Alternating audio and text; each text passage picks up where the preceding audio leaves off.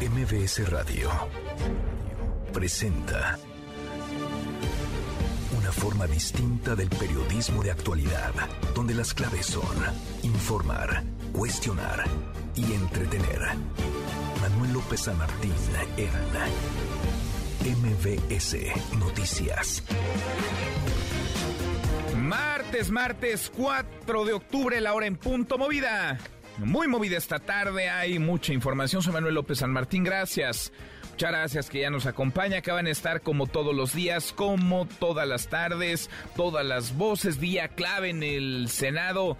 Es la toma 2 de la discusión y votación sobre la presencia de las Fuerzas Armadas en tareas de seguridad pública hasta el año 2028. Usted se acuerda, hace un par de semanas la votación no se dio, la discusión se detuvo, el dictamen se regresó del Pleno a comisiones. Ayer, de nuevo, de comisiones al Pleno y hoy podría votarse. A Morena y sus aliados no les alcanza, no reúnen las dos terceras partes, no traen consigo la mayoría calificada, es una modificación constitucional, necesitan dos terceras partes de los votos. ¿Qué partido les va a prestar esos votos? ¿Qué partido hará el favor? ¿Qué partido pondrá los y las senadoras necesarias, suficientes para reunir esta mayoría calificada. Vamos a verlo, iremos hasta el Senado, tendremos lo último. El presidente López Obrador se detuvo de nuevo en el tema del espionaje, del supuesto espionaje por parte de la Secretaría de la Defensa a través del eh, programa Pegasus.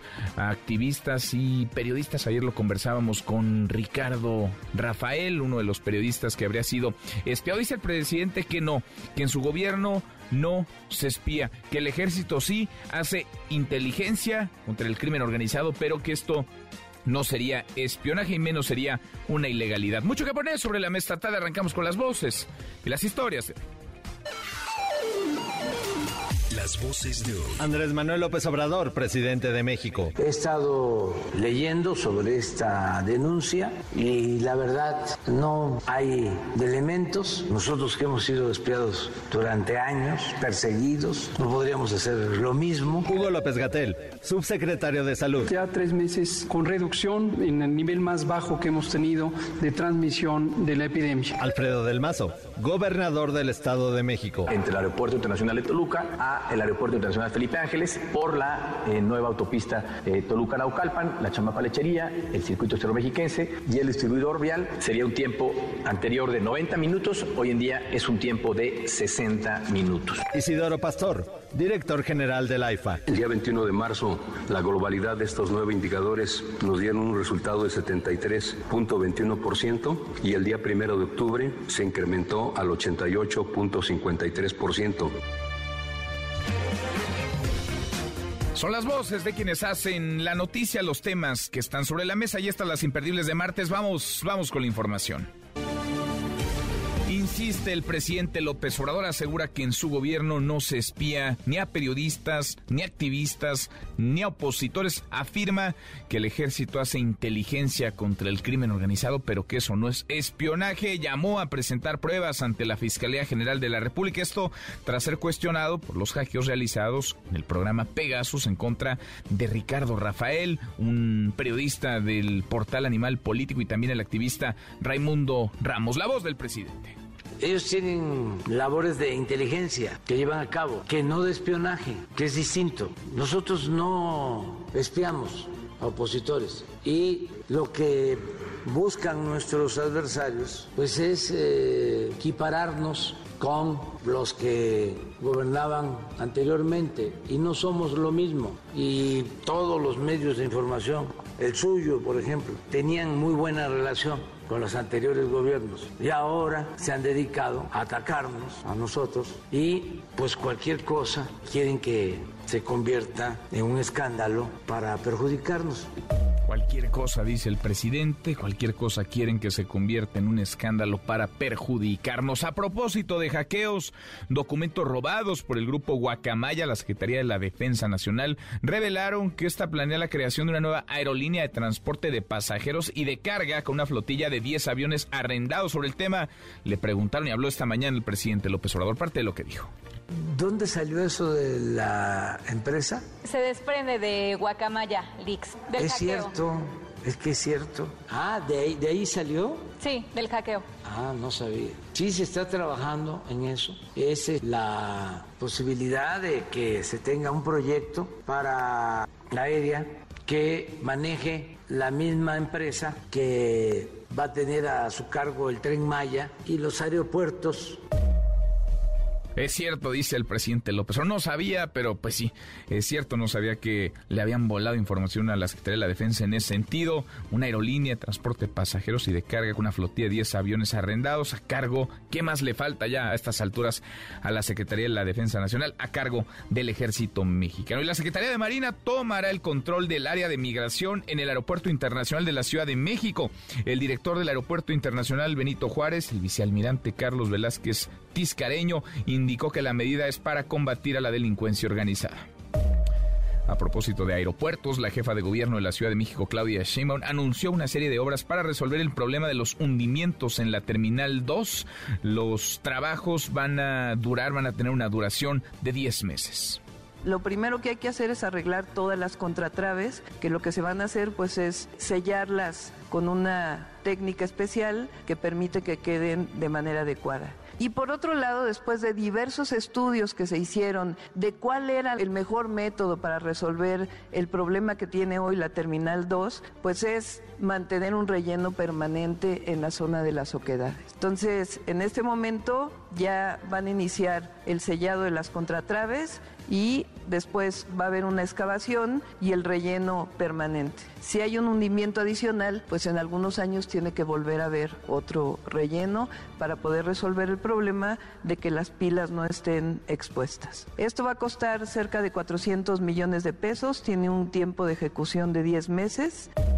400 millones de pesos que pone el gobierno de la Ciudad de México para apuntalar o para frenar el hundimiento en la Terminal 2 del Aeropuerto Internacional de la Ciudad de México. Bueno, y Va de nuevo. La Gaceta del Senado publicó el nuevo dictamen que propone extender la presencia de las Fuerzas Armadas en tareas de seguridad pública hasta el año 2028. Se prevé que sea votado este mismo día, esta tarde en el Pleno. Hace dos semanas, usted se acuerda, se suspendió la discusión, no contó en aquel momento con el apoyo de las dos terceras partes del Senado y estos dictámenes regresaron. Este dictamen volvió a comisiones, a la Comisión de Estudios Legislativas y de Puntos Constitucionales. Ahora vuelve al Pleno con cambios como la obligación del Gabinete de Seguridad de rendir cuentas, que sea improrrogable la fecha límite de marzo de 2028 para que el Ejército y la Marina vuelvan, vuelvan de las calles a los cuarteles y la creación de un fondo de apoyo para fortalecer a las policías municipales y estatales y para presionar a propósito de la aprobación del dictamen, para negociar, para hacer cabildeo, el secretario de Gobernación, Adán Augusto López, estuvo en el Senado, se reunió con senadores, con senadoras de Morena y sus aliados. ¿Ya se alcanzaron los votos? ¿Ya se tiene la mayoría? ¿Cómo viene? Mire, nosotros tenemos argumentos, los senadores con los que nos reunimos ahora tienen argumentos, tienen capacidad política y yo creo que podrán construir una mayoría constitucional que nos permita transitar. ¿Cómo ven los cambios desde el gobierno? Bueno, a propósito de los cambios, esa pregunta que le hacían al secretario de Gobernación, esas modificaciones para construir la mayoría calificada, las dos terceras partes, y que esto pueda darse, es una reforma constitucional, habló Ricardo Monreal. El tema de la ley Alito. Nosotros respetamos a Alito, pero no tiene que ver porque es otra iniciativa distinta.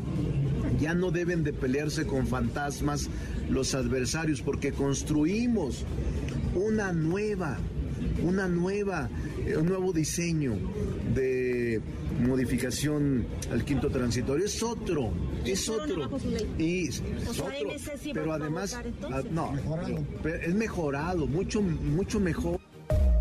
Tosalito ya cumplió, ya hizo lo que le tocaba y lo que se aprobó en Cámara de Diputados, lo que salió con el voto, sí, de Moreno y Soleos, pero también del PRI, del PRI de Alito, ya no necesariamente será lo mismo que hoy se va a votar en el Senado. Le metieron mano al dictamen. Vamos a ver quién pone los votos, quién presta los votos necesarios para alcanzar la mayoría constitucional, la mayoría calificada. Morena y a sus aliados no les alcanza, necesitan los votos de otros partidos. ¿Será que algunos senadores del PRI van a votar con la mayoría de Morena? ¿Será que los senadores del PRD lo harán? ¿Serán que algunos de Movimiento Ciudadano simpaticen con este nuevo proyecto, con este nuevo dictamen. Lo veremos, iremos al Senado en unos minutos más. En otro tema, murió al interior del reclusorio norte el abogado Jesús Hernández Alcocer, presunto feminicida de la cantante Irma Lidia, su pareja, a la que habría disparado el pasado 23 de junio en el Suntory de la colonia del Valle, en la alcaldía Benito Juárez, aquí en Ciudad de México.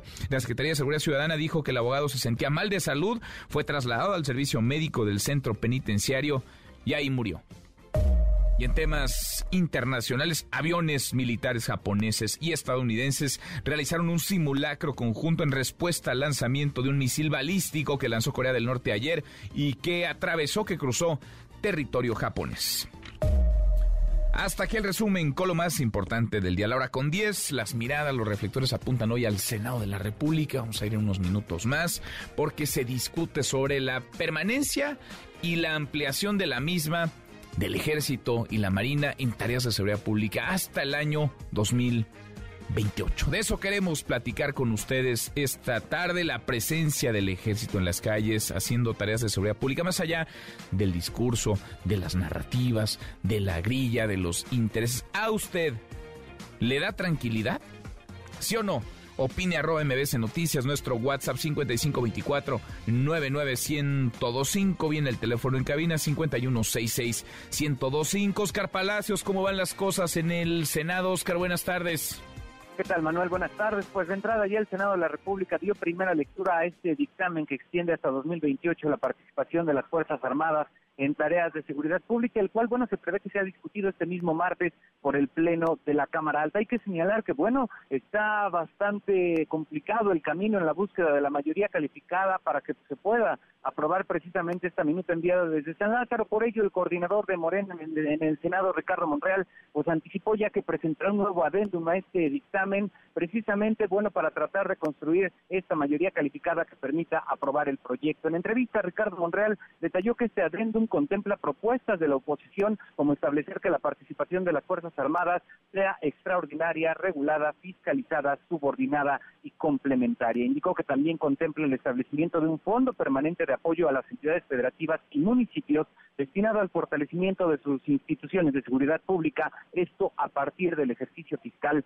2023. Monreal Ávila destacó que Morena le está dando pues todo a la oposición, por lo que dijo no debe haber razón para votar en contra, ya que por primera vez establecerán mecanismos de control parlamentario a la actuación de las Fuerzas Armadas. Escuchemos. Por vez primera se van a establecer mecanismos de control parlamentario sobre las Fuerzas Armadas. ¿Cuáles son los mecanismos de control parlamentario?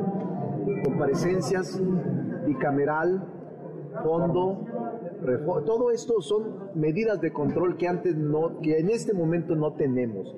O sea, no habría razón, salvo que se trate de alguna estrategia electoral política, pues yo la respeto pero de hecho se, se aceptó todo.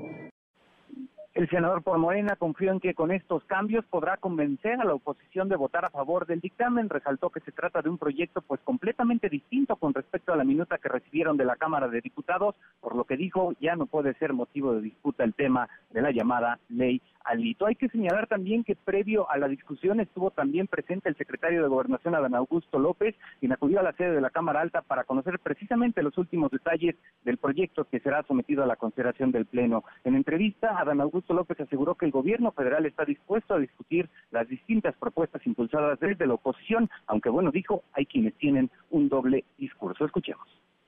El gobierno de la República está siempre dispuesto a revisar, a debatir este, las propuestas.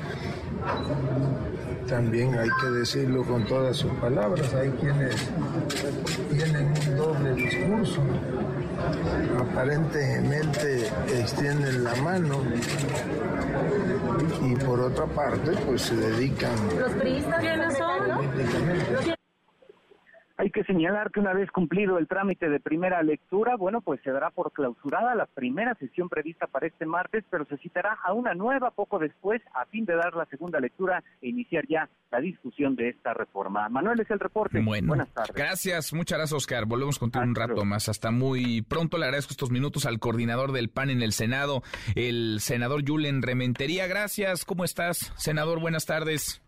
Hola Manuel, muy buenas tardes. Me da mucho gusto saludarte y desde luego saludar a todos los auditorio. Igualmente, muchas gracias como siempre por platicar con nosotros. Dice Ricardo Monreal que no hay pretexto, que les están dando todo y que pues tendrían o podrían, porque les dieron todo ya, según él, apoyar este dictamen, el que se va a votar hoy sobre la presencia de las Fuerzas Armadas en tareas de seguridad pública hasta 2028. ¿Qué piensas? Pues no es cierto, es mentira. Lamentablemente tengo que decirlo porque no dan nada Mira, son fundamentalmente cuatro cosas lo que pusieron en la mesa ayer de manera sorpresiva para poder intentar convencer, y más bien convencer a los que quieren justificar un voto a favor de esta barbaridad y darles un argumento de salida. Algunos que en la oposición estaban la semana pasada muy firmes, muy puestos, y hoy lamentablemente vimos que los convencieron por presiones, amenazas, cooptación, intriga, no lo sé, pero evidentemente no porque la causa está buena ni se justifique, porque lo que proponen en las comparecencias, los informes del presidente ya lo dice la Constitución, lo que proponen de la parte de, ¿cómo se llama?, del tema financiero, también lo establece como una obligación para el gobierno, para los estados y los municipios desde 2019 en el séptimo transitorio. Y lo que habla de las comparecencias de los secretarios, pues si nunca vienen, ni siquiera las aprueban los que hoy quieren aprobar, el que vengan los secretarios. Entonces estamos hablando realmente de falacias. Y por último, que van a presentar informes, incluso los financieros, pero no se establece ni cómo, ni cuándo, y que también, por cierto, ya lo dice en, en el quinto transitorio. Entonces no hay nada nuevo. Lo que hay es un documento que se reescribió con cosas que ya contemplaba la Constitución y la propia ley de la Guardia Nacional para darle la salida a quienes pues no tienen cómo darla frente a su conciencia, frente al electorado, frente a sus familias y frente, desde luego, pues a lo que ellos debieran de defender. Y yo he dicho y sostengo, pues aquellos que no tienen la voluntad o las ganas o los tamaños para resistir, pues que renuncien, que pidan licencia hoy y que vengan los que sí den la cara por México y estén dispuestos a rechazar esta barbaridad, que por supuesto lo que lleva al país en una ruta, vamos, a velocidades inimaginables hacia la militarización, y no me refiero solamente a la Guardia Nacional, sino a muchas cosas más.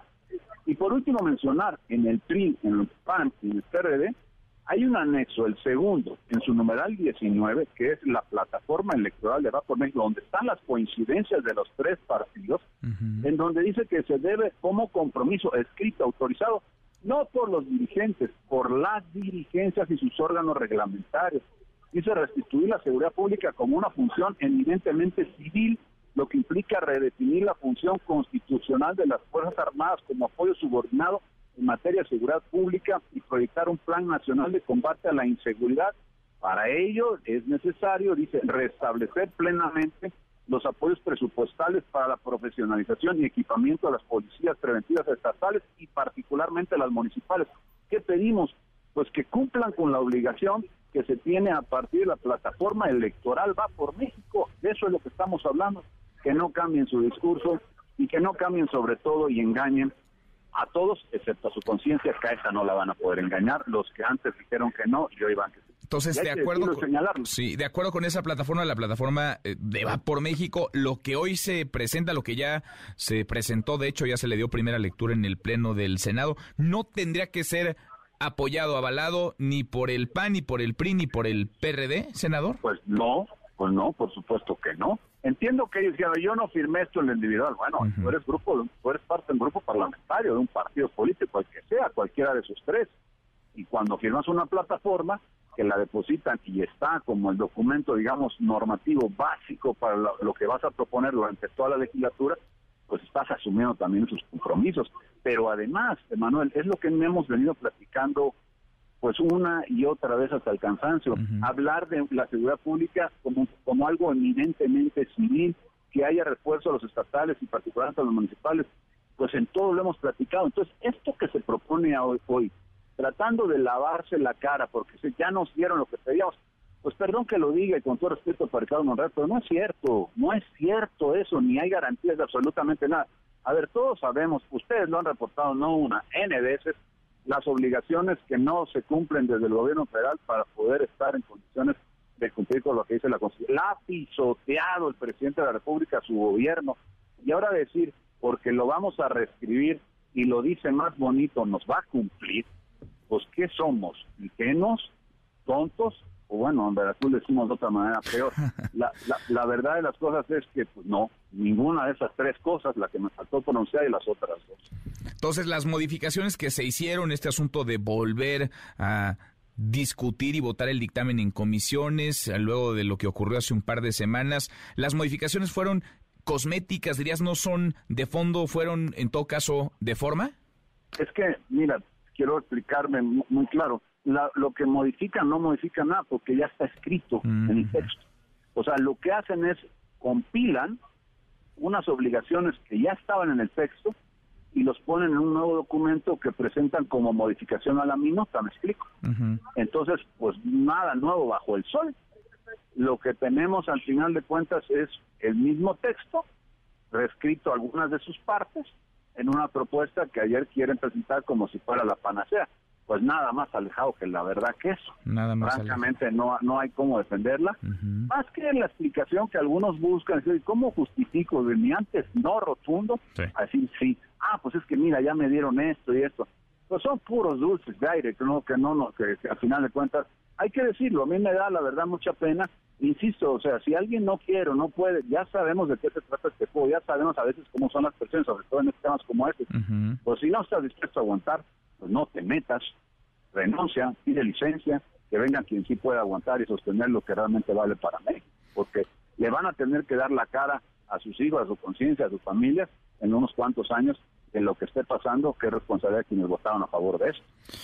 Y ya no me estoy refiriendo, perdón, Manuel, al Morena y a su grupo, que ya sabemos cómo funcionan, aunque no estén de acuerdo, pues son obligados y van a votar como el presidente se los indica, se los instruye, se los solicita, se los mandata. Pero quienes estamos en la oposición deberíamos de tener una, una postura totalmente diferente. Y si no, pues entonces ya, pues vete para Morena o haz lo que quieras, pero pues no digas que estás en la oposición cuando no lo estás en los hechos. Entonces, el PAN, el grupo parlamentario del PAN, senador, tu grupo parlamentario va a votar hoy en contra de este dictamen. absolutamente sí, Manuel, absolutamente en contra. en contra. No hay otra forma de hacerlo ante la barbaridad que se quiere proponer y el riesgo en el que mete a la vida democrática de este país. Y no exagero, de verdad, estamos hablando de entregar la seguridad pública, de sustituir la seguridad pública de carácter civil al ejército, y eso no es una buena idea en los regímenes de, de izquierda, en ninguno en ninguno alguien de izquierda va a proponer semejante barbaridad, salvo los dictadores. Mm. Y entonces, bueno, pues ante qué estamos, los que siempre se dicen izquierda, porque a cada rato se llenan la boca diciendo que son liberales, que son de izquierda, son los que ahora están proponiendo que el ejército entre pues a todo, a Mm. todo. Y por lo que estamos viendo las filtraciones de estos amigos de Guacamaya, pues hasta, hasta tener líneas aéreas, a no sé qué, a no sé cuánto, quién sabe qué tanta cosa más. Y ellos pues pretendiéndolos, aplaudiéndolos como focas, perdón, pero es, es como están. Entonces, pues de qué inglés, de qué izquierda hablamos, de un apatito, que por supuesto no quiere defender a la gente, lo que quiere es defender sus garantías. Y bueno, pues es- a eso no venimos. Vamos, vamos a estar muy pendientes del desarrollo de esta, de esta sesión. Por último, estaba ya el secretario de Gobernación, Adán Augusto López. ¿Cómo andan, cómo andan las presiones, senador, con los senadores? Pues esas, eh, por lo que me cuentan, Manuel, ¿Duras? están allá, pero en el último piso de la torre más grande que hay en este país y están presionando con todo y, con, todo tipo de cosas, todo tipo de ofrecimientos, todo tipo de amenazas. O sea, eso es, esa es la verdad y todo ofrecimiento de prebendas. Nos, nuestro grupo, hay que decirlo, lo quiero reconocer a los senadores, han resistido, han aguantado, porque sé, me las han confiado que también tenemos muchísimas amenazas. En fin, pues eh, lo veremos. No hay, digamos, institucionalmente diálogo con el con el secretario en estos momentos, me imagino, a estas horas. Por noso- con nosotros no hemos tenido, a mí en lo personal, en mi calidad de coordinador no me ha buscado nunca. No, no tampoco estoy esperando que lo haga porque pues la respuesta, tal vez por eso no me ha buscado, porque la respuesta ya la conoce y porque pues no creemos que esto le sirva a México, entonces por no sirva a México pues no hay nada que hablar. Entonces, o lo que habría que hablar ellos no están dispuestos a conocer, porque escuché parte de la entrevista mientras estaba en espera para platicar contigo y con el auditorio, en donde dice, hemos estado hablando y hemos estado negociando, pues con nosotros no, con la, la institución que yo represento no, y tampoco hay una propuesta que pueda tener ninguna posibilidad de, de transitar. Y menos tenemos alguna cosa que pudiera decirse, oye, pues vamos a hacerlo así. Y cuando él dice, oye, es que hay un doble discurso, perdón, pero el doble discurso es de ellos, es del gobierno, es decir, que nosotros estamos en contra de los militares cuando eso es absolutamente falso. Nadie en el PAN, ni Yulen, ni nadie está pidiendo que se retire el ejército de la Marina. Estamos diciendo que siga, que continúe.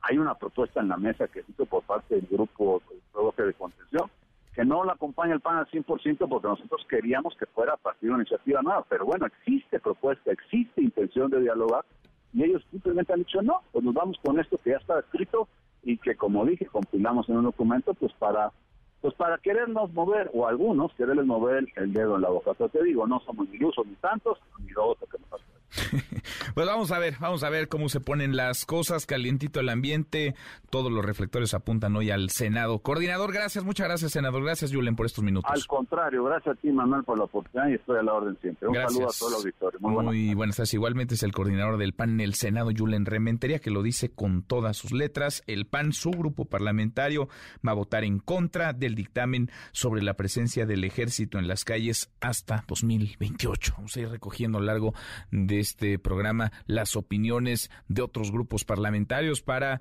vislumbrar, para tratar de adelantarnos a lo que puede ocurrir en las próximas horas. ¿Se alcanzará o no? la mayoría calificada. ¿Se alcanzarán o no las dos terceras partes para esta modificación constitucional? Ahora con 26, pausa, volvemos a más. Y hoy, en las buenas noticias, le daremos algunas recomendaciones para que asista al Festival Multiverso el próximo sábado 8 de octubre le contaremos la historia de un joven que no pesca ni una mosca, pobrecillo. Sigue escuchando la segunda emisión con Manuel López San Martín por MBS Noticias. Continúa con la información con Manuel López San Martín en MBS Noticias. MBS Noticias con Manuel López San Martín. Continuamos.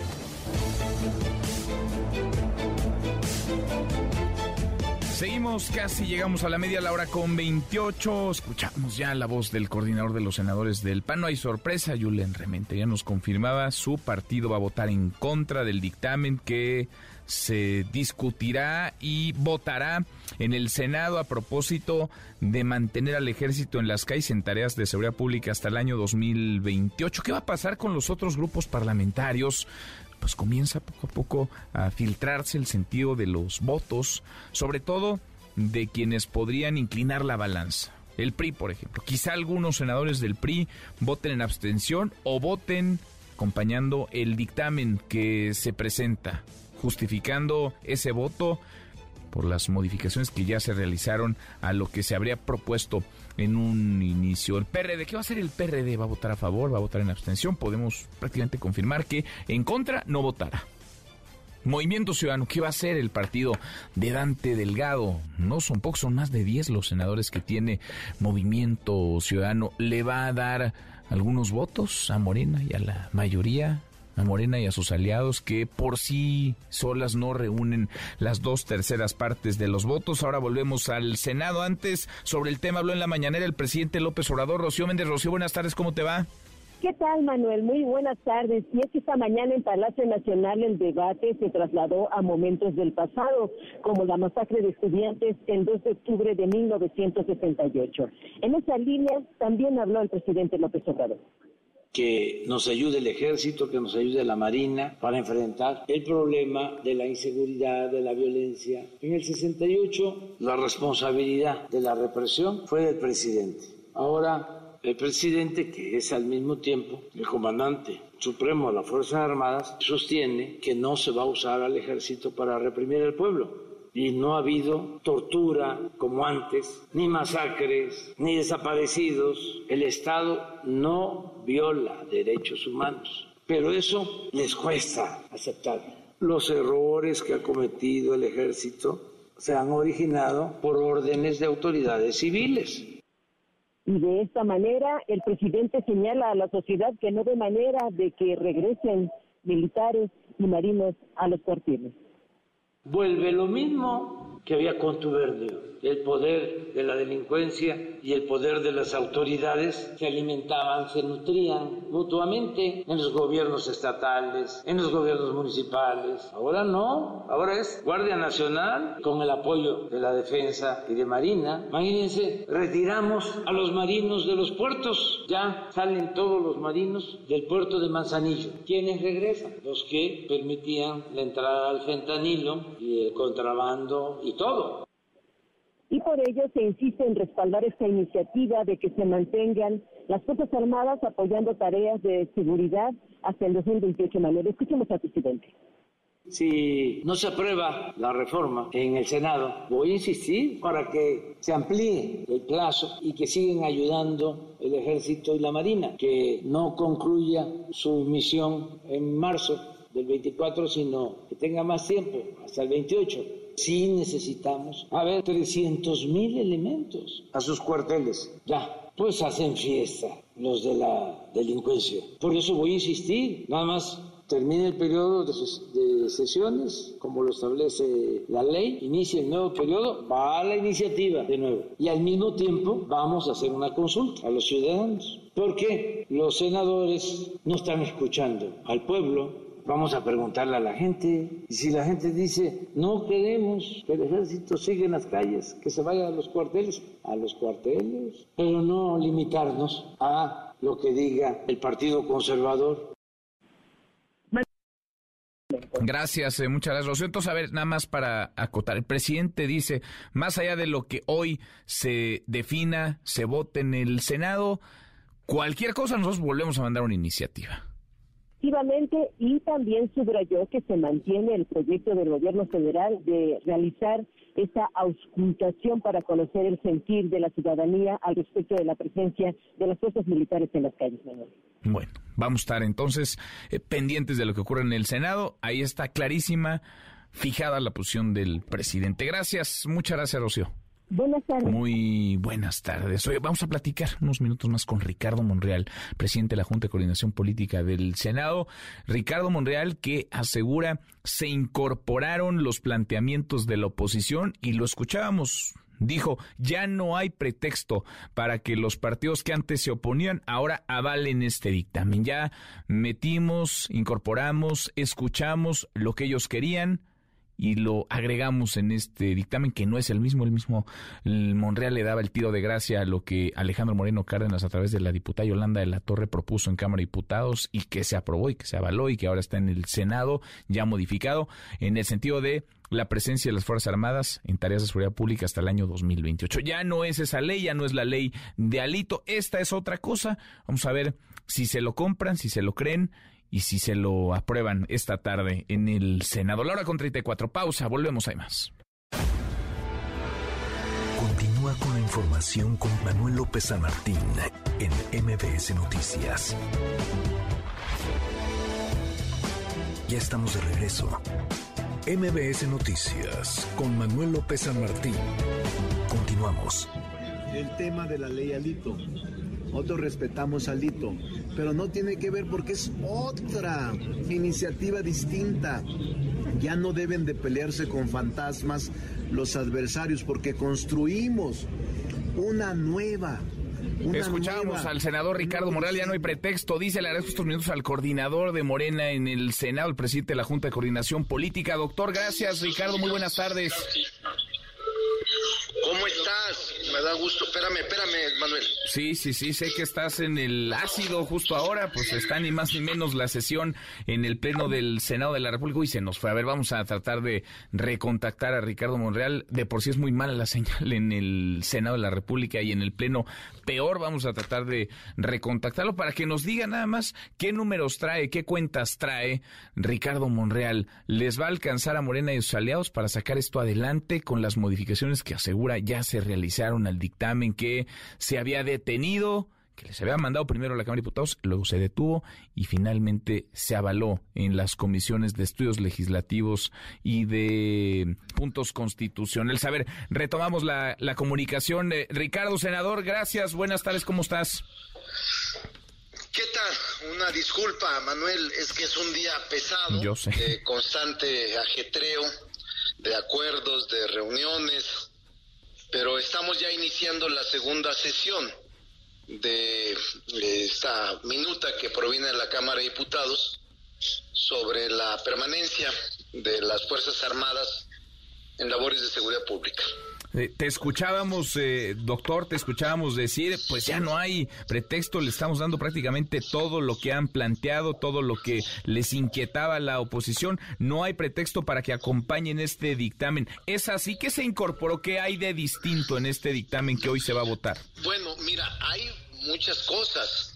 Yo te diría, cuando menos, una docena de situaciones que eh, ameritarían una revisión profunda de quienes están en contra, porque primero le otorgamos y le garantizamos eh, seguridad constitucional a las Fuerzas Armadas para que actúen en auxilio de labores de seguridad pública. Segundo, establecemos mecanismos de control parlamentario al diseñar una comisión bicameral y al establecer eh, informes semestrales con la posibilidad uh, y obligación de comparecencia de los secretarios del Gabinete de Seguridad, desde el secretario de Gobernación, Seguridad Pública o Defensa o Marina.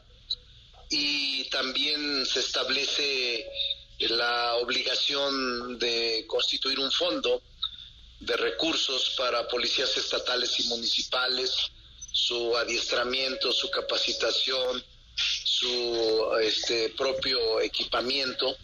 Eh, además también se define en la propia uh, en el propio quinto transitorio, en la propia redacción, lo que significa el prestar este, de manera extraordinaria, eh, regulada, fiscalizada, complementaria, el ejército y la marina en labores de seguridad pública, siempre subordinados a lo civil y a la doctrina civil.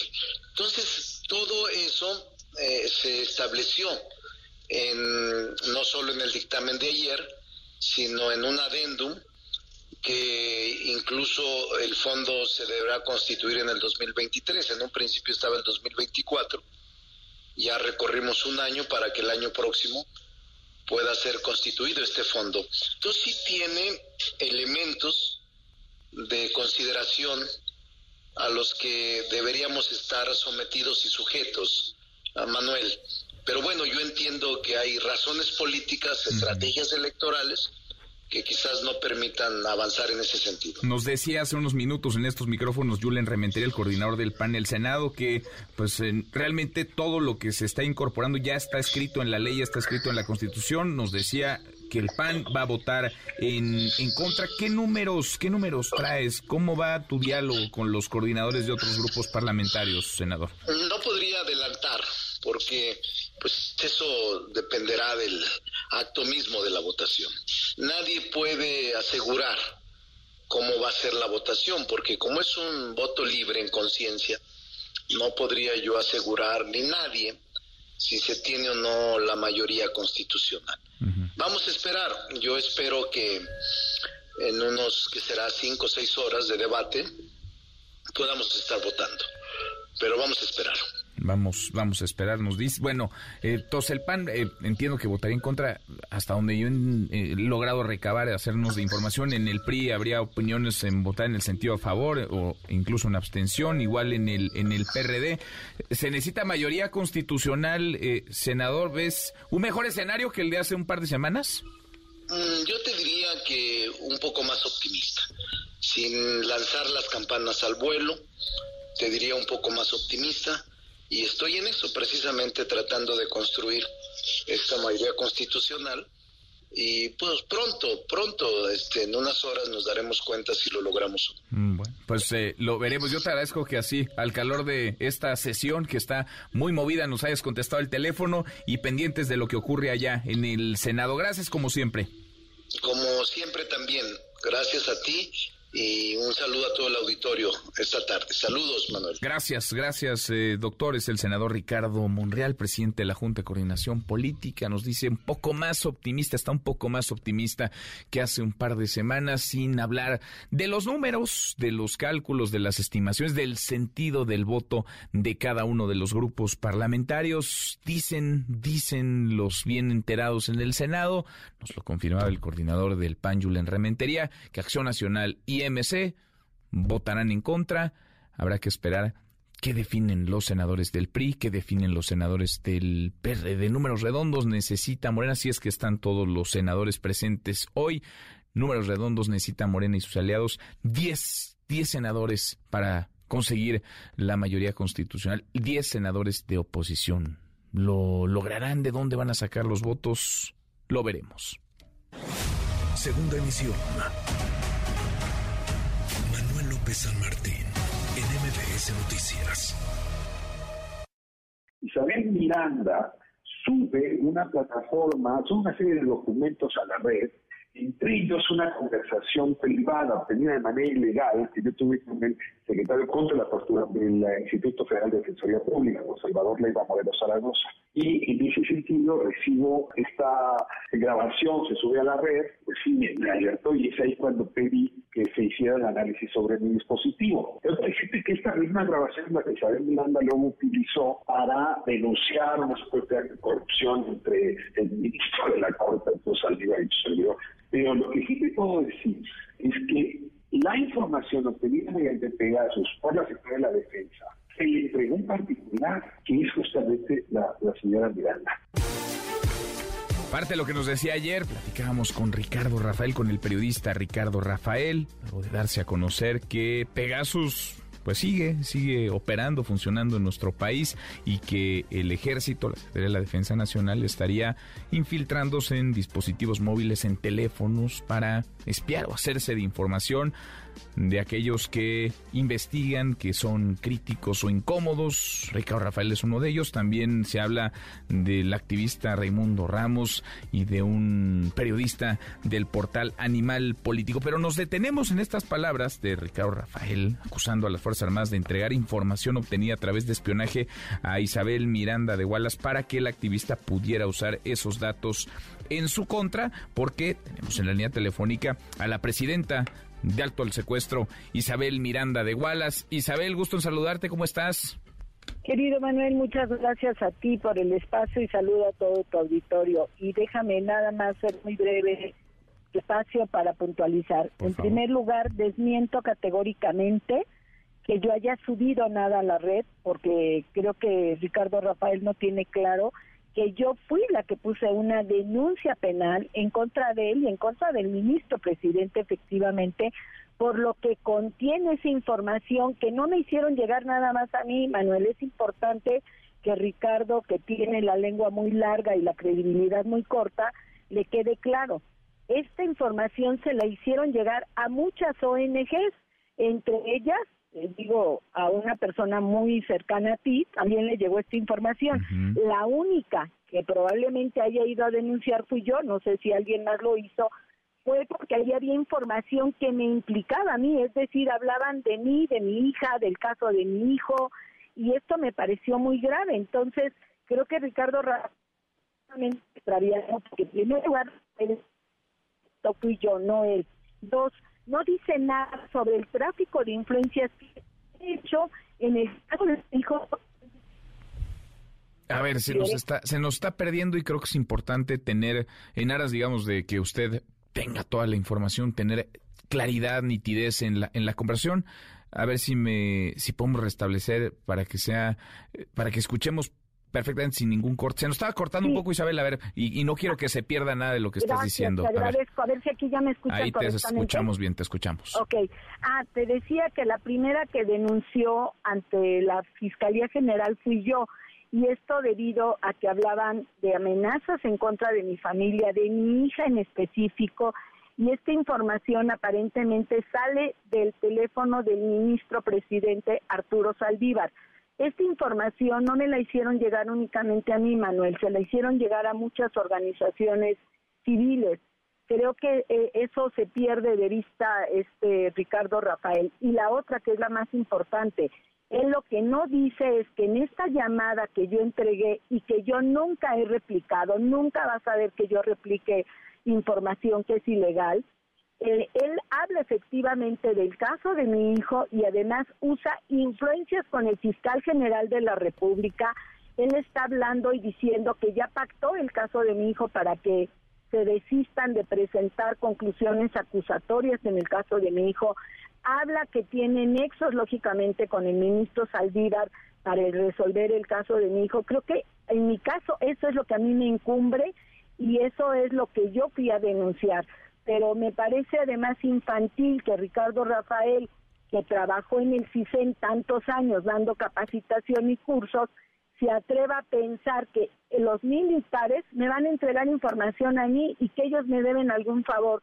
Eso además de ser inverosímil me parece un pretexto muy absurdo, por supuesto que a mí nadie me ha entregado ninguna información de parte de los militares, no tengo contacto con el tipo de personas con el que pudieran eh, llevar a cabo un trabajo así. En primer lugar, hoy el presidente de la República diría, ¿para qué espían a Ricardo Rafael? ¿Qué puede decir Ricardo Rafael que no sea público? Yo no me he enterado de absolutamente nada, ninguna investigación, bueno, creo que lo que está haciendo es más bien utilizarlo para el tema de sus libros como un tema para ventas. Creo que a quien le corresponde eh, decir si lo espiaron o no, no es a mí, es a, la, es a la autoridad, porque él debe de ir y presentar su denuncia para que investiguen como yo lo hice.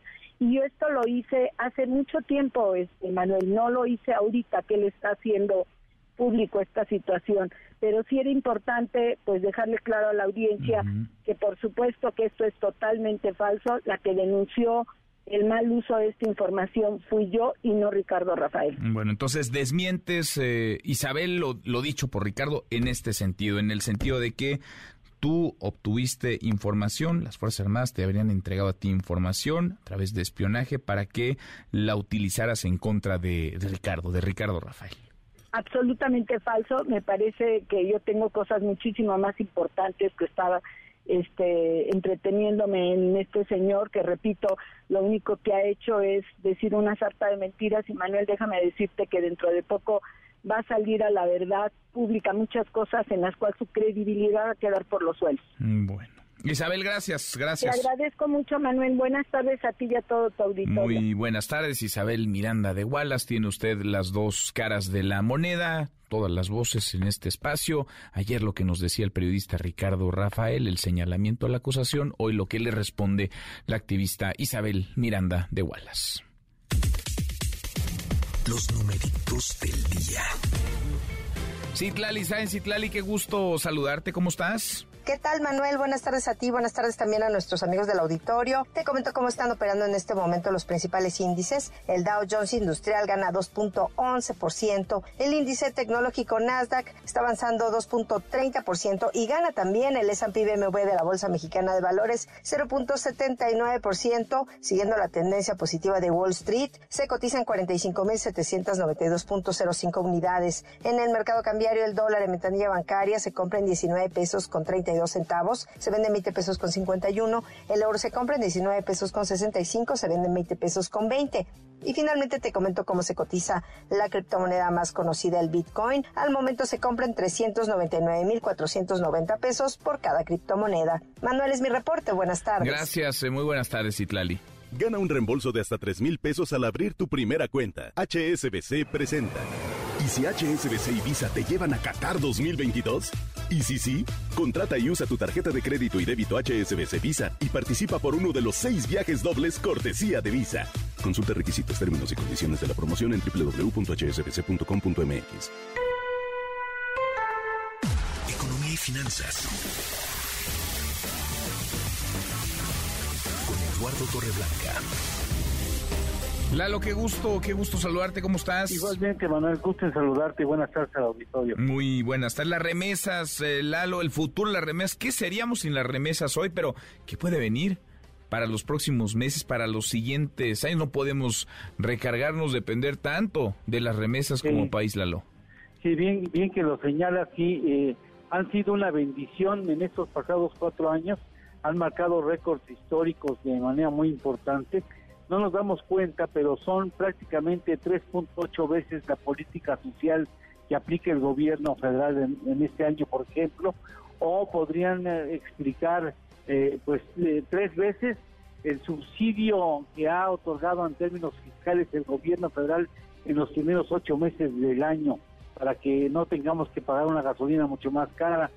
es decir, han tenido aportes importantísimos para la economía. Explica la solidez de la, de la moneda mexicana frente al dólar, la estabilidad cambiaria que hemos eh, tenido en los pasados cuatro años y también de alguna manera pues explica el, eh, consumo de básicos en, condiciones muy difíciles y en poblaciones que están regularmente muy alejadas y muy ajenas al desarrollo nacional. En los primeros ocho meses casi llegamos a los 38 mil millones de dólares, en 12 meses 56 mil 578 millones de dólares, el año pasado 51.585 y es relativamente probable que en este año, a finales de este año, tengamos un total de remesas llegadas al, país cercanas a los 59 mil millones de dólares. Es decir, eh, son recursos muy importantes, pero van a comenzar a bajar. Ojo, ¿eh? eh 2023 me atrevo a asegurar que no va a ser un otro año histórico para las remesas porque ya comienza la economía estadounidense a sentir una baja en la actividad que podría ya terminar con una recesión. Y en esas condiciones es muy difícil el empleo, mantener el empleo y sobre todo es muy difícil mantener eh, salarios altos y estímulos fiscales como, como ha habido en los pasados tres años.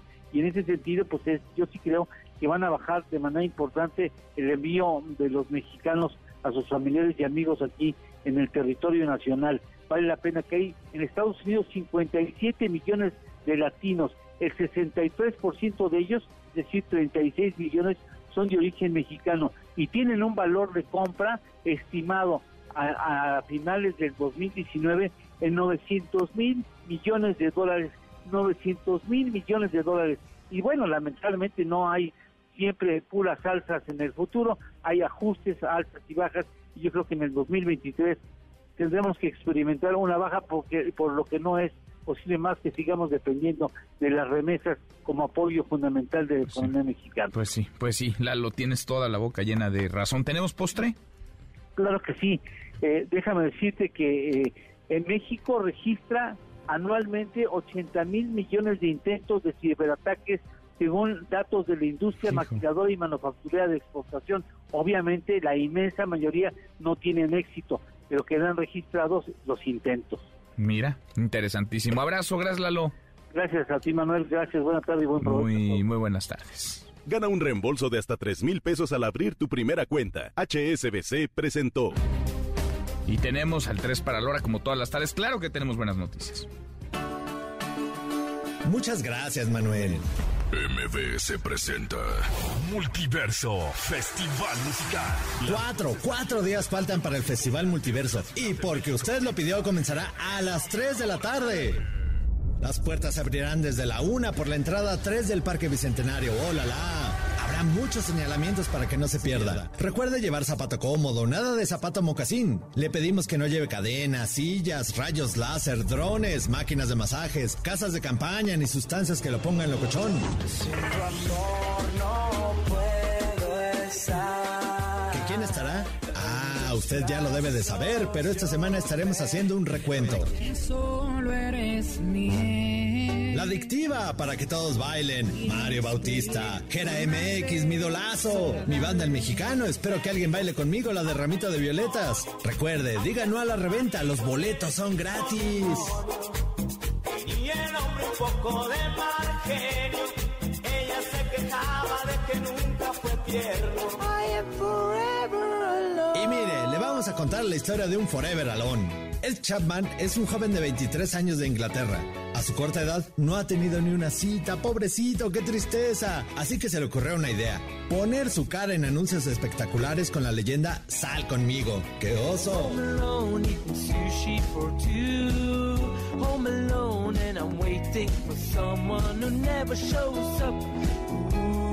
Pero la buena noticia es que las mujeres sí le escribieron. Ha recibido propuestas de citas de mujeres de 18 a 48 años que se animaron a salir con este desesperado jovenzuelo. Ah, qué bonito es el amor, aunque pague por él. Que pase usted un feliz martes.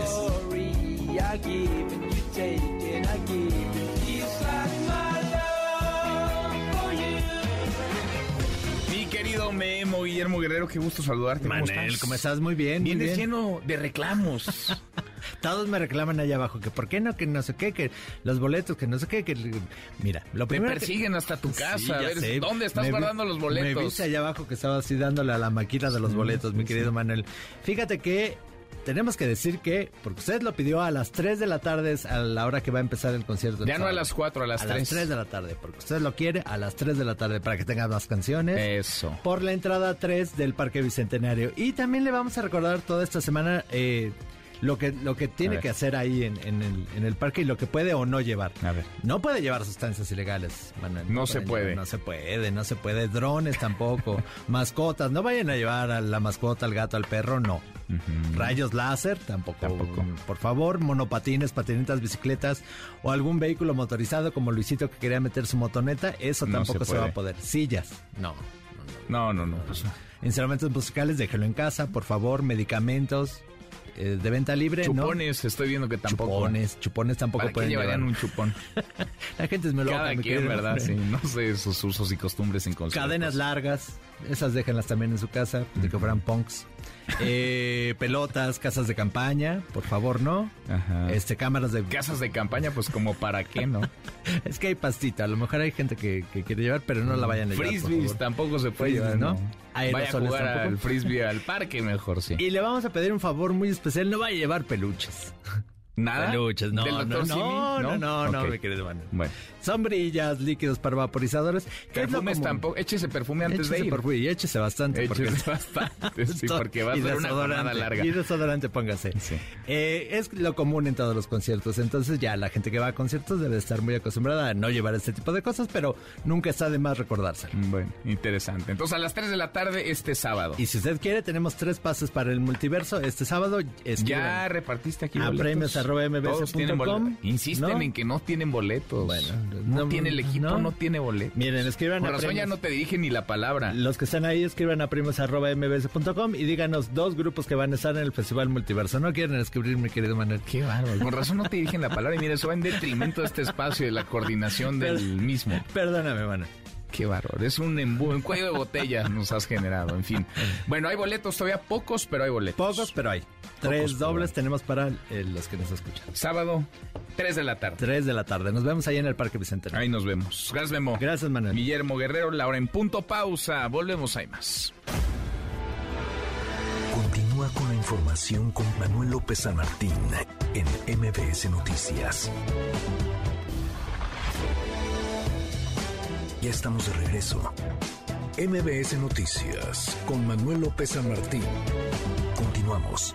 La hora con seis minutos es martes, martes 4 de octubre. Revisamos las redes, cómo se mueven las cosas en Twitter. Caemos en las redes. Mire, ya no es novedad, es tendencia, sigue siendo tendencia y seguirá por lo menos dos años más como trending topic, el hashtag Sedena. ¿Qué le falta al ejército mexicano a estas alturas? Pues muy poco. Ahora sabemos por filtraciones de este grupo de hackers, Guacamaya, se metieron en los archivos de la Secretaría de la Defensa que el ejército mexicano planea tener su propia aerolínea comercial de transporte de pasajeros y de carga. Hoy le preguntaron sobre el tema al presidente, así reaccionó y así contestó. Se está haciendo el análisis que contempla el avión presidencial, entregarlo a la empresa que va a manejar estos 10 aviones que no se van a adquirir, se rentan. Todo esto porque hace falta que haya más servicio. En el primer análisis que se hizo se habla de que es rentable la empresa, pero todavía no decidimos. Vamos a seguirlo tratando. Sí, es muy probable que para el año próximo esté esta nueva línea aérea Bueno, lo que dice el presidente es cierto. Sí, el ejército mexicano muy probablemente vaya a tener su línea, su línea aérea, una aerolínea de transporte de pasajeros y de carga con una flotilla de 10 aviones arrendados. A propósito de aeropuertos, tenés el hashtag AIFA. A propósito, hoy se presenta un balance sobre la operación del nuevo aeropuerto internacional Felipe Ángeles. Son 18 hasta ahora, 18 las rutas nacionales e internacionales. Rocío Méndez, más de la mañanera. Rocío, ¿cómo te va? Buenas tardes. ¿Qué tal, Manuel? Muy buenas tardes. Por lo pronto, ya desde cuatro puntos del planeta se llega a esta terminal aérea, el Aeropuerto Internacional Felipe Ángeles, que desde su apertura el pasado 21 de marzo suma 317.502 pasajeros que lo han utilizado. Isidoro Pastor, su director, también enfatizó que ya se tienen 14 puntos para transportarse desde la capital de la República o del Estado de México al AIFA. Vamos a escuchar en coordinación con diferentes empresas de transportación terrestre. Tenemos actualmente 14 puntos de la ciudad y del Estado de México que transportan a los usuarios y pasajeros desde y hacia el aeropuerto. Destacando que el precio más barato que es de Indios Verdes al aeropuerto es de 70 pesos por vehículos terrestres y el Mexibus que sale de Ciudad Azteca hacia el AIFA con un precio de 18 pesos. Tenemos algunos puntos distantes como es Perisur que son 150 pesos, es el precio más, más caro de transportación para llegar o salir del aeropuerto. Y pues tenemos también puntos desde el Auditorio Nacional, Plaza Satélite, Valle Dorado, el Ángel de la Independencia, el Monumento a la Revolución, Bellas Artes, las tres terminales de autobuses, Central del Norte, Central del Sur y La Tapo.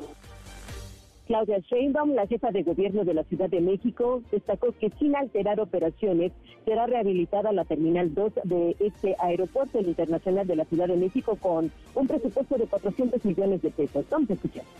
La Terminal 2 del aeropuerto, desde su inauguración a la fecha, ha tenido que tener diversas rehabilitaciones. Es un edificio muy pesado, de dos pisos. Esa zona de la ciudad tiene hundimientos diferenciales muy grandes el suelo. Desde el 2008 que se inauguró, un metro 20 centímetros. En algunas zonas el suelo tiene hundimientos de 30, 60 centímetros y en otras de 1, un metro 20. ¿Eso qué provoca? Pues oquedades, grietas en las contratraves. Pues porque supuestamente se iba a demoler porque iba a construirse el aeropuerto en Texcoco. En este momento no tiene grandes riesgos, pero tiene necesariamente que intervenirse porque si no, sí tendría riesgos frente a sismos. Ya iniciamos esta intervención. Esto va a costar cerca de 400 millones de pesos, tiene un tiempo de ejecución de 10 meses. Esto no va a interrumpir las operaciones del aeropuerto.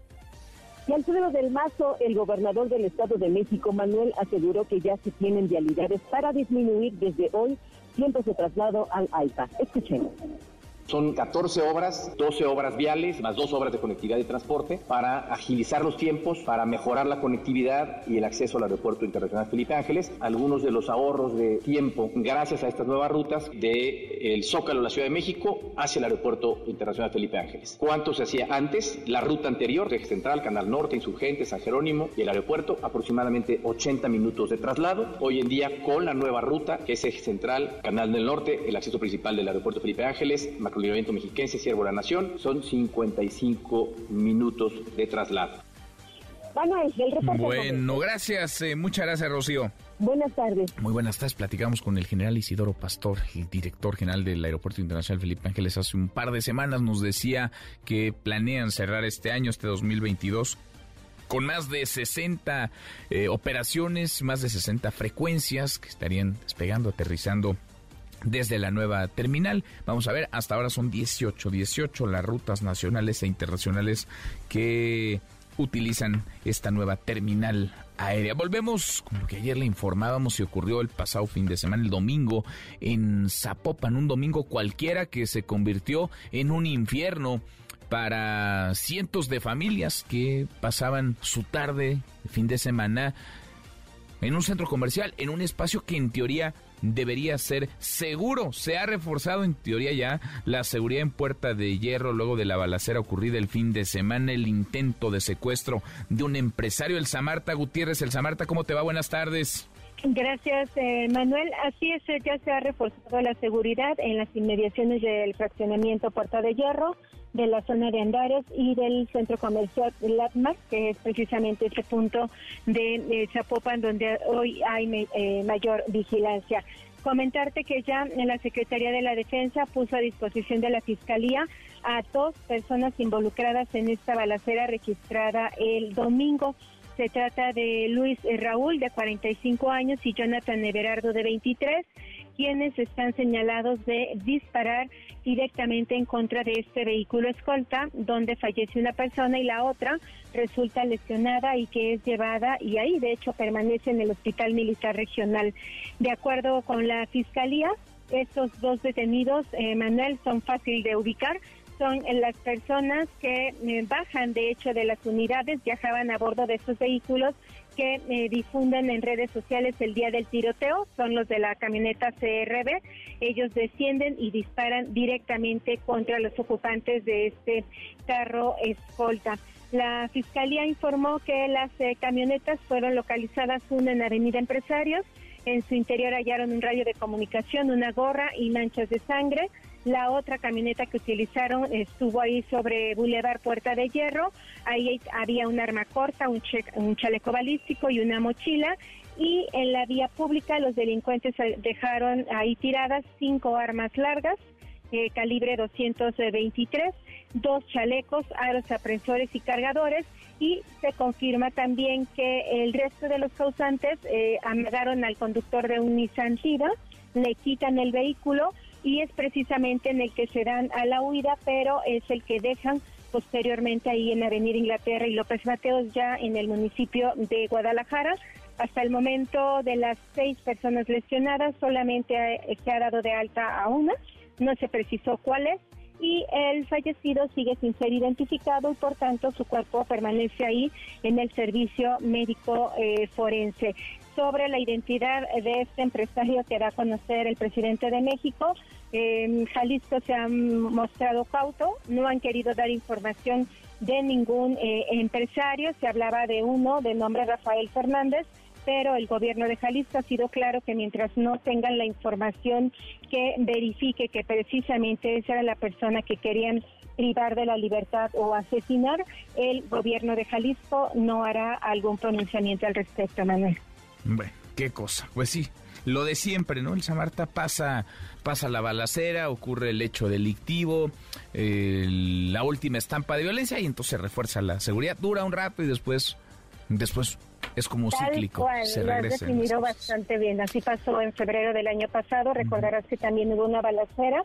Se privó de la libertad a una persona y es fecha que no se conoce la identidad, no hubo denuncia por esa persona, se reforzó la seguridad y este, hubo una semana solamente y otra vez eh, vuelve a estar ausente de autoridad de esa zona. Qué cosa, qué cosa. En fin, el Samart, gracias, muchas gracias como siempre. Al pendiente, buenas tardes. Muy buenas tardes, pues no hay sorpresas. ¿eh? En todo caso hay sorprendidos, pero no hay sorpresas. Es lo mismo de siempre. Una y otra y otra vez se repite la historia. Tendencia, el hashtag Suntori murió en la cárcel el presunto feminicida la cantante Irma Lidia, ¿se acuerda? Le disparó, la mató a tiros en un restaurante de la colonia del Valle, en el Suntory de la del Valle, en la alcaldía Benito Juárez. Eh, Juan Carlos Alarcón, platícanos, Juan Carlos, buenas tardes, ¿cómo estás?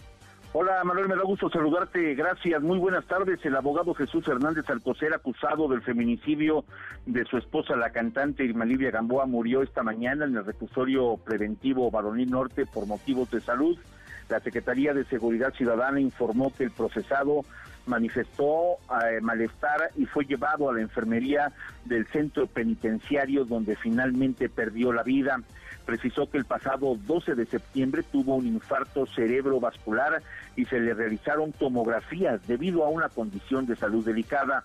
Con la muerte del principal sospechoso, la acción penal en su contra se extingue. Sin embargo, queda pendiente el proceso penal de su escolta Benjamín N quien permanece interno en el mismo centro de reclusión imputado por el mismo ilícito en grado de coparticipación. La Fiscalía General de Justicia Capitalina aún tiene pendiente la captura de Máximo Axel alias Celomar, quien se encuentra prófugo tras acreditarse su posible participación en los hechos ocurridos la noche del 23 de junio en el restaurante Suntory en la colonia del Valle. A este sujeto se le acusa de haber retirado el arma con la que el abogado Hernández Alcocer habría asesinado a su esposa en dicho establecimiento. El extinto abogado fue vinculado a proceso el 30 de junio pasado por el delito de feminicidio junto con su escolta Benjamín, con quien pretendía escapar de la escena del crimen el día de los hechos. En la audiencia de vinculación a proceso, Jesús Hernández, recordemos, llegó a la sala de oralidad en una silla de ruedas. Su defensa solicitó al juez de control el beneficio de la prisión domiciliaria, dado su precario estado de salud y edad. Sin embargo, dicha petición fue denegada por la autoridad judicial y en consecuencia el abogado y su escolta quedaron internos en el reclusorio preventivo varonil norte. Quiero comentarte que el abogado Jesús Hernández Alcocer fue trasladado en una ocasión al Hospital General de Ticomán, donde le practicaron diversos exámenes para conocer su estado de salud con mayor precisión. El litigante, por cierto, falleció a 26 días de la conclusión del cierre de la investigación complementaria que fijó el juez para posteriormente pasar a la etapa intermedia en la cual se depurarían los datos y medios de prueba para el juicio oral. La defensa de Hernández Alcocer expuso ante la autoridad judicial que su representado no fue quien accionó el arma de fuego y responsabilizó a otra persona que ingresó al establecimiento esa noche para privar de la vida a la cantante Irma Livia Gamboa. Con la muerte del principal implicado, Manuel, quedará pendiente de determinar si accionó, es decir, no se supo finalmente si él fue el que accionó o no el arma de fuego para acabar con la vida de su cónyuge. Manuel, el reporte que Pues nos quedaremos, parece que nos quedaremos con la con la duda. Muere entonces esta persona, muere en la cárcel, muere Jesús Hernández Alcocer, el presunto feminicida de la cantante Irma Lidia. Gracias, gracias Juan Carlos. Un abrazo, muy buenas tardes. Otra vuelta, muy buenas tardes. Habló del tema la jefa de gobierno, Claudia Sheinbaum. Esto dijo. Pues, bueno, primero siempre se lamenta un fallecimiento, ¿no? y, parece que falleció hasta ahora, pues tiene que haber el peritaje o todo lo que tenga que hacer el tribunal. Pero parece que fue por, este, pues, muerte por, por la edad, ¿no? No hubo nada en particular. Sí, tenía amigos jueces, algunos políticos, pero pues aquí no hay impunidad. No hay impunidad, dice la jefa de gobierno Claudia Sheinbaum. Bueno, ahí se acaba la historia entonces. Ya parece que no sabremos bien a bien qué sucedió aquella noche en el Suntory de la del Valle, en la Benito Juárez, en Ciudad de México. Oiga, y la violencia tiene distintas estampas, pero este tipo de historias, vaya que reflejan una de las más dolorosas. Una madre que está buscando a su hija, una madre buscadora que quería encontrar a su hija y la mataron. Platícanos, Eric, Eric Almanza, buenas tardes.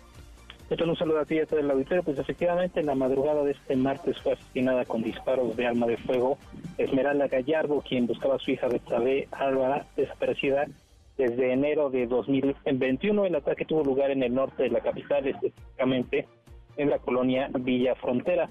Según eh, lo reportaron los propios vecinos, la víctima fue perseguida por los atacantes, quienes finalmente la ultimaron. La Hoyo Oxisa como bien señalabas, bueno, buscaba a su hija desde hace año y medio, cuando Betsabe Alvarado fue reportada como desaparecida junto con su amiga. Tras este hecho registrado pues ya hace unas horas, acudieron al lugar policías municipales, así como peritos de la Fiscalía General del Estado para el levantamiento del cuerpo y el inicio de las pesquisas correspondientes. Por su parte, a través de redes sociales, el gobernador de Puebla, Luis Miguel Barbosa, lamentó el hecho, asegurando que el gobierno estatal y las instancias correspondientes esclarecerán el caso y que se aplicará la ley contra él o los responsables. No obstante, bueno, el colectivo Voz de los Desaparecidos en Puebla responsabilizó al propio gobierno de Puebla por los hechos, eh, indicando a través de un comunicado que es lamentable que se dé este tipo de, de retrocesos en el cual, pues bueno, la autoridad no está protegiendo a las víctimas y a los ciudadanos en general, y en específico señala, bueno, este asesinato cruel y certero que se acaba de realizar en contra de su compañera Esmeralda Gallardo, madre de Betsabe Alvarado Gallardo, desaparecida a la edad de 22 años. Qué cosa, qué historia. Gracias, Eric. Muchas gracias. Buenas tardes. Muy buenas tardes. Bueno, y vamos con una buena, oiga, que estamos eh, de manteles largos y de fiesta. Chilis, esta importante cadena de restaurantes, cumple 30 años, ya 30 años en nuestro país. Itlali, ¿sabes? Itlali, cuéntanos, buenas tardes, ¿cómo estás?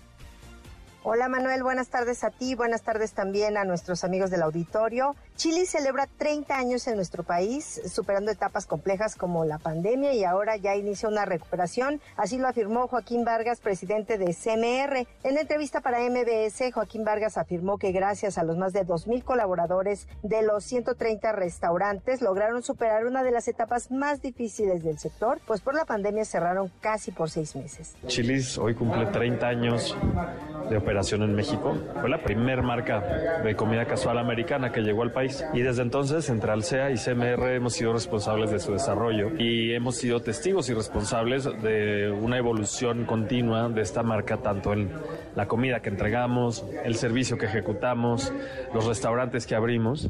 Y de esa manera hemos logrado mantener esta marca relevante por 30 años, que se dice fácil, pero ha sido muchísimo trabajo, sobre todo en los últimos tres, después de la pandemia, en donde este tipo de restaurantes sufrieron muchísimo. Eh, pues hoy, además de celebrar los 30 años de Chilis, estamos celebrando que estamos del otro lado de la tormenta, ¿no? Joaquín Vargas destacó que Chilis ha acompañado a los mexicanos por 10.950 días desde que encendieron sus parrillas en México. La marca ha estado en las celebraciones, en las memorias de las familias mexicanas, pues a lo largo de tres décadas ha sido un lugar no solo para alimentarse, sino para reunirse con familia, amigos y hacer negocios. En el marco de esta celebración se llevó a cabo el corte de listón para reinaugurar la sucursal Insurgentes que está totalmente remodelada. Manuel es mi reporte, buenas tardes. Gracias, muy, muy buenas tardes, Itlali. Gana un reembolso de hasta 3 mil pesos al abrir tu primera cuenta. HSBC presenta. ¿Y si HSBC y Visa te llevan a Qatar 2022? ¿Y si sí? Contrata y usa tu tarjeta de crédito y débito HSBC Visa y participa por uno de los seis viajes dobles cortesía de Visa. Consulta requisitos, términos y condiciones de la promoción en www.hsbc.com.mx.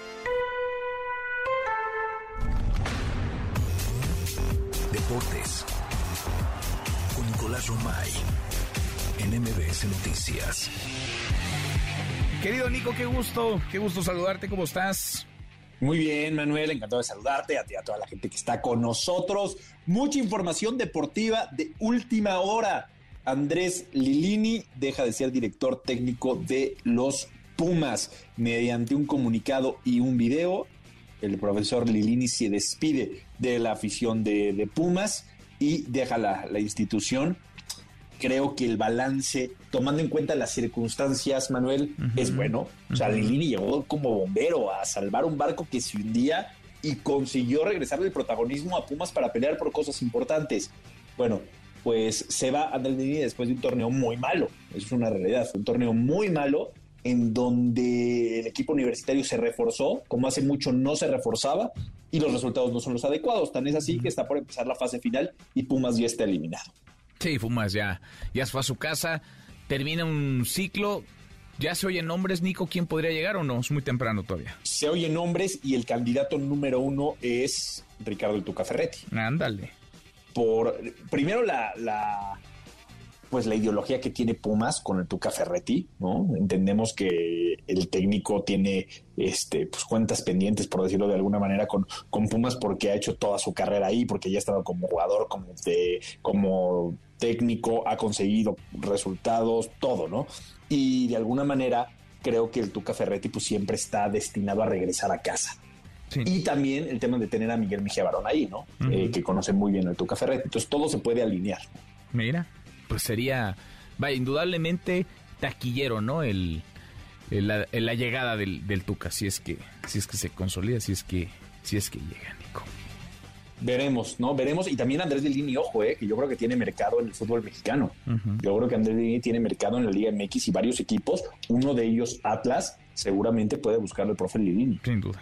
Sin duda. Bueno, entonces eh, los ya empieza el todavía no termina el torneo, ya están viendo los equipos que hacen, ¿no? Para el Pero fíjate que fue un torneo, no sé si estés de acuerdo, Manuel, fue un torneo en donde sí nos sorprendió que casi no se fueron directores técnicos, ¿eh? ¿Verdad?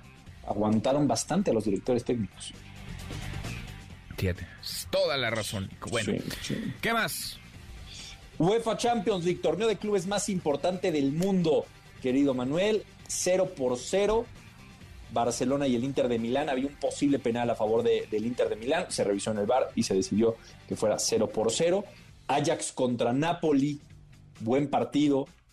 Están eh, Edson Álvarez, Jorge Sánchez contra el equipo de, del Chucky Lozano. Así que buen partido de, fútbol el que, el que tenemos evidentemente. Está Lozano en la cancha, el Chucky Lozano es, es titular y por parte de del Ajax, Edson Álvarez, que es un indiscutible. Mira. Tercera jornada entonces, ¿no? De la, de la Champions. De la UEFA Champions League en este en este torneo que será muy breve, Manuel, porque tiene que terminar la fase de grupos antes del Mundial.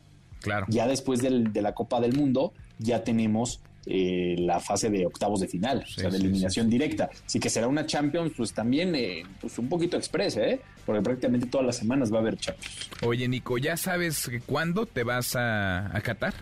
Cuando tú me digas. No, ¿Cuándo no, quieres tú que en este me- programa aparezcamos desde Qatar? Tú dime, A, a tú- mí me encantaría que te gusta una semana antes del, del inicio del Mundial.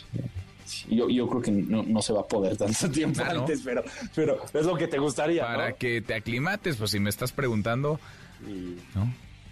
Fíjate que ahorita son las 2.29 de la tarde aquí en México, en Qatar, Manuel. Son las, en Doha, las 10 de la noche con 29 minutos. Te- es buena En hora. estos momentos. ¿Falta que cambie el horario aquí en México o ya no, Manuel? Eh, falta, va a cambiar el horario, sí. Y después, Sí, es que en este último que cambio. y sí. ya no, y que ya se queda, pues uno se confunde, ¿no? Después de, último de este último cambio ya no volverá a cambiar. O sea, este en el que estamos, que es el horario de verano, ya no regresará. Esta es la última, para que ¿Y- lo aproveches. ¿Y cuándo cambia? Finales de este mes. El último domingo. Entonces, el, el- el Mundial nos va a tocar con otro horario que el que tenemos ahorita. Tienes toda la razón. Sí. Sí, sí, sí, sí. Domingo Digo, que 30, también domingo 30 de octubre cambia. Sí, a finales de mes, bien dijiste, para irnos aclimatando. Pues sí. Pues sí. Entonces, ¿cuándo te vas, Nico? Ya sabes, si no nos adelantas tu itinerario de viaje. Finales de... No, mediados de noviembre. Mediados de noviembre. ¿El mundial arranca cuándo? Sí, ¿El para- 20? El 20 de noviembre. 20 tú, no- noviembre. tú tranquilo que no te vas a perder nada. Bueno, eso espero. Eso espero. Ah, por supuesto. Eso espero, Nico. Bueno. En un ratito más los escuchamos. A las 3 los esperamos. Marca claro por MBS Radio. Le acaban de anular un gol al Inter de Milán, ¿eh? Por Ah. fuera de, de juego, pero está muy bueno el Inter contra Barcelona. A las 3 estamos listos. Marca claro por MBS Radio. Te mando un abrazo, Manuel. Abrazo grande, Nico. Nicolás Romay con los deportes pausantes. Una vuelta por el mundo de la mano de mi tocayo Manuel Marín y volvemos. Hay más. Gana un reembolso de hasta 3 mil pesos al abrir tu primera cuenta. HSBC presentó. Internacional. Japón pidió una reunión urgente de su Consejo de Seguridad tras el lanzamiento ayer de un misil balístico por parte de Corea del Norte que cruzó parte de su territorio. Además, realizó junto con los Estados Unidos un simulacro de defensa con aviones militares para advertir al régimen norcoreano que no está solo. Es la voz del primer ministro japonés Fumio Kishida. En respuesta a esta situación, he dado instrucciones al gobierno para que compruebe los daños causados por la caída de objetos, recopile y analice a fondo la información y coopere con los países relacionados. Después de esto, nos gustaría reunir inmediatamente al Consejo de Seguridad Nacional. Las fuerzas ucranianas avanzan sobre el territorio recién anexado por parte de Rusia. Los grupos de élite del ejército ruso no han logrado detener a los ucranianos, que avanzan de manera rápida, lo que pone en duda si Rusia podrá mantener el control de estas cuatro regiones que se anexó en referéndums no reconocidos por la comunidad internacional. Es la voz del presidente ucraniano, Volodymyr Zelensky. Continúa el movimiento ofensivo de nuestro ejército y de todos nuestros defensores. Hay nuevos asentamientos liberados en varias regiones. Siguen los combates encarnizados en muchas zonas del frente. Pero la perspectiva de estas hostilidades es evidente. Cada vez hay más ocupantes que intentan escapar. Cada vez hay más bajas en el ejército enemigo. Y cada vez se entiende mejor que Rusia se equivocó al entrar en guerra con Ucrania.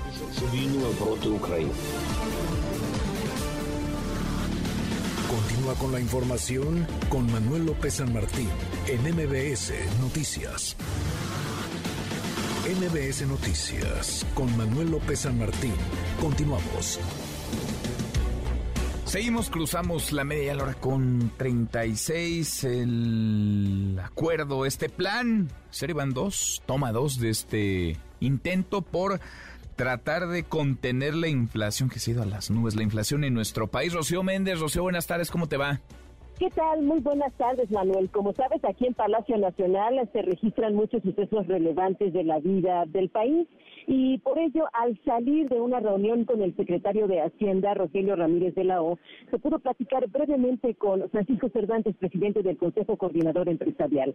Él apuntó que este encuentro fue para verificar cómo puede apoyar el organismo el plan antiinflacionario sobre los precios de 24 productos básicos. Destacó que el plan es piloto porque se analiza integrar otros artículos y que se va a reforzar de aquí a febrero, observando el tema de la regulación, menos trámites y más seguridad en carreteras. También se le pidió su opinión si esta es la medida, un acuerdo de apertura contra la inflación y la carestía para bajar la inflación. Eso respondió el líder empresarial. Estamos viendo si se puede economizar o eficientar en transporte o en algunas cosas, es lo que vamos a, a, trabajar, a ver si se puede eficientar en algunos productos para, sobre todo, contener, ¿no? Esto de bajar, ojalá se pueda, pero es más bien contención. Manuel, el reporte al momento. Gracias, muchas gracias, Rocío. Buenas tardes. Muy buenas tardes. En MBS Noticias, Diana Bernal. Diana, con un temazo que estoy seguro a muchos interesa, la factura electrónica. ¿Cómo te va? Muy buenas tardes. Hola Manuel, con el gusto de saludarte y efectivamente es un tema que despierta muchas inquietudes y dudas, pues entre toda la gente, entre todos los contribuyentes e incluso los que no lo son, y es cómo podemos solicitar nuestra factura cuando vamos a que nos presten algún servicio o cuando vamos a realizar alguna compra qué es lo que el establecimiento te puede o no te puede pedir. En primer lugar, es muy importante señalar que si tú lo solicitas y das tus datos fiscales, básicamente tu RPC, en ese momento mismo te deben expedir la factura y entregarte una copia. Lo que sucede es que ahora las facturas son digitales, por lo tanto, desde el momento en que tú das tus datos, el establecimiento expide en plataforma digital la factura y el SAT, el Servicio de Administración Tributaria, la timbra en tiempo real. La timbra, ¿qué quiere decir? La sella, la verifica. Entonces, si por algún motivo en ese momento no me dan mi factura, pues posteriormente yo puedo acceder a mi portal y allí debe estar cargada. Sin embargo, lo que sí es una práctica totalmente incorrecta es que el establecimiento comercial me pida que yo me meta a una página web y que allí genere la factura. Esa es una práctica prohibida por el SAT y se puede denunciar tanto en denuncia SAT por Twitter o en su línea telefónica o se puede acudir a la Prodecon para quejarse de esta mala práctica. Ahora, hay por ahí un pequeño problemita que me gustaría señalar. Ahorita están subsistiendo dos tipos de facturas digitales, la versión anterior que es la 3.3 y la 4. Entonces, si es la 3.3, lo único que te van a pedir es tu RFC y para qué vas a usar eh, ese comprobante y se puede decir todavía que está por definir el concepto del comprobante. Pero hay muchas grandes tiendas que ya tienen la factura nueva, la 4.0, y allí te van a pedir, además de lo que dije, te van a pedir también tu código postal y te van a pedir el régimen en el que tributas.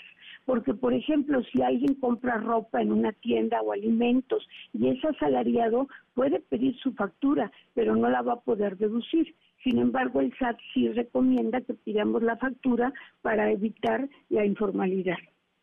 Qué interesante, qué pedir, cuándo, por qué medio. Vale la pena, Diana, porque además, pues ya todo se ha ido eh, digitalizando, ¿no? Y ahí también tenemos todos eh, como contribuyentes la responsabilidad de actualizarnos. Exacto, pero también si un día no pedí factura, por ejemplo, compré un teléfono inteligente y no pedí factura, pero el establecimiento tiene que pedir una factura al público en general. Entonces yo puedo regresar después, de preferencia en el mismo mes, pero tengo todo el año, y pedirle al establecimiento que cancele su comprobante general de ese día y me facture a mí con mis datos. Eso también, Manuel, es importante que lo sepa el auditorio y si me permites, mañana en la columna de MBS, pues voy a tratar de explicar, digamos, con más amplitud este tema porque sí causa mucha inquietud. Te leeremos con mucha atención, Diana, como cada semana. Gracias, como siempre.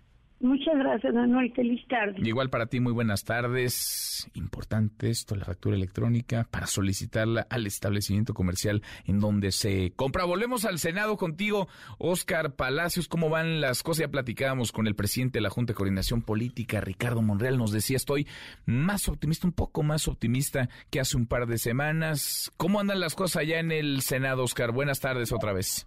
¿Qué tal, Manuel? Buenas tardes. Pues eh, eh, encendieron los ánimos aquí en el Pleno del Senado de la República y es que hace unos momentos subió la senadora por el PAN Lili Telles a fijar su postura precisamente en contra de este dictamen que extiende la participación de las Fuerzas Armadas en tareas de seguridad pública. Desde la tribuna, Lili Telles afirmó que la militarización es la prueba de que el presidente Andrés Manuel López Obrador fracasó, dijo, en su intento de pacificar al país y aseguró que lo que quiere justo el titular del Ejecutivo es endosar, dijo, sus muertos precisamente al ejército. La senadora panista aseguró que mañana muchos legisladores de Morena estarán llorando precisamente por agresiones que pudieran cometer integrantes de las Fuerzas Armadas a sus hijos. Aseguró también que los senadores de Morena no van a votar, lo voy a decir textual, como perros por huesos y croquetas, sino como llenas a la espera de las de las obras apestosas, así lo dijo, que les aviente el presidente Andrés Manuel López Obrador, y bueno, señaló que el titular del Ejecutivo tendrá que cuidar su salud,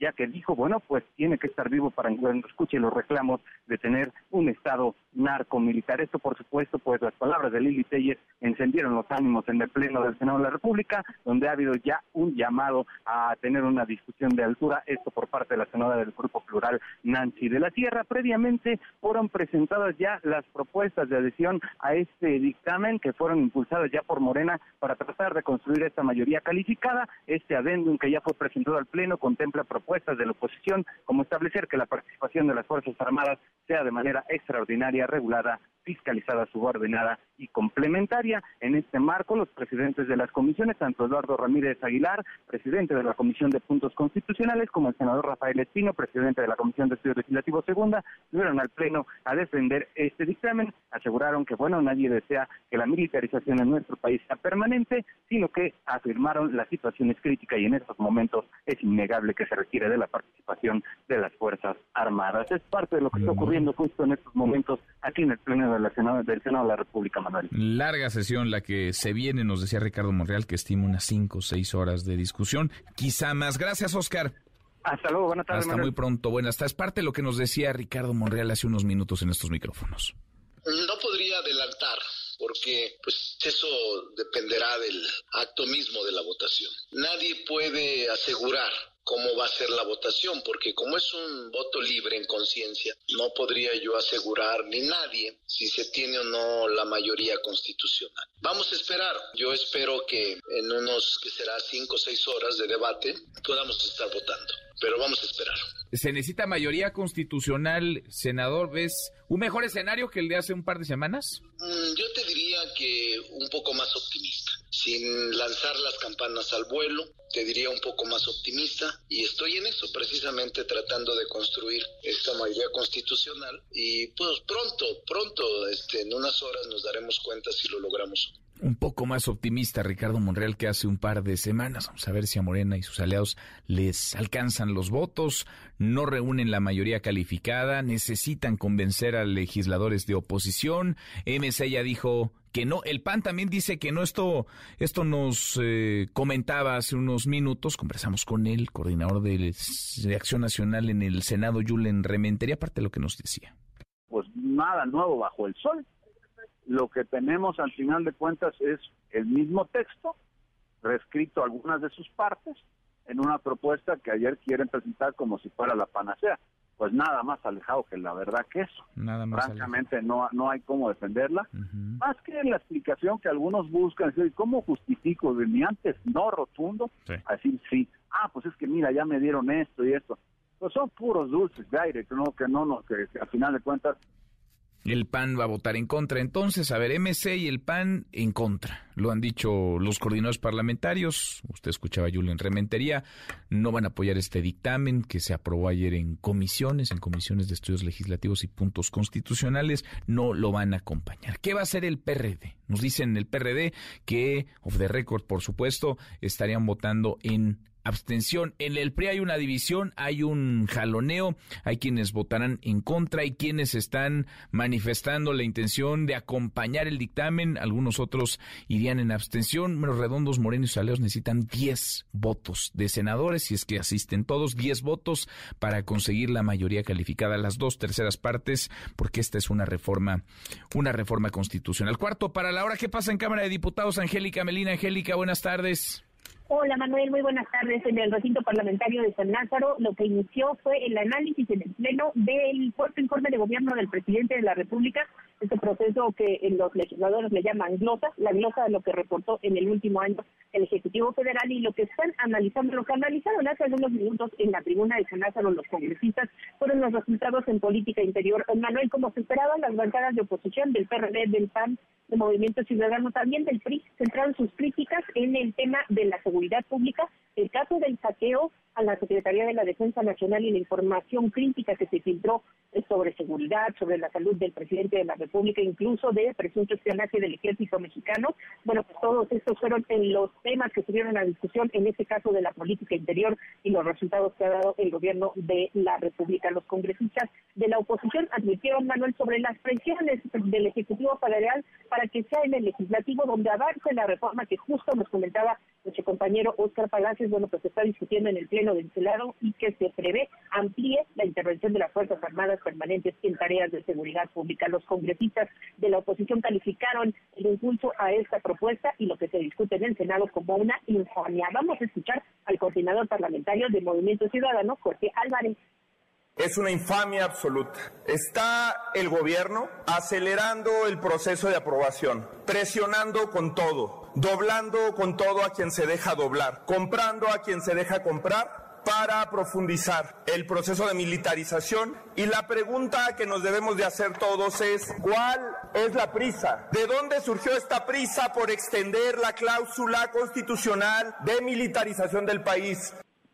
Y la prisa, explicó el coordinador eh, Álvarez Maínez, fue que la Secretaría de la Defensa Nacional y el Gobierno Federal se dieron cuenta de que estaba siendo intervenidas las comunicaciones de la Defensa Nacional y esto estaba poniendo en riesgo al país. Y lo que hicieron, dijo el legislador, bueno, pues fue encubrir y lavarse las manos. Los congresistas de la oposición, Manuel, también le reclamaron al titular de la Secretaría de Gobernación andar en campaña, andar de corcholata del Ejecutivo Federal, pues en busca de la candidatura presidencial de Morena en 2024, a acusaron la corrupción en el Ejecutivo Federal y los congresistas de la mayoría, bueno, respondieron con porras al presidente de la República, alabando la estrategia de seguridad, alabando la política de abrazos no balazos y bueno, pues también acusando a los gobiernos anteriores por las condiciones en que le dejaron al país al gobierno del presidente Andrés Manuel López Obrador. Escuchamos a la diputada de Morena, Graciela Ortiz.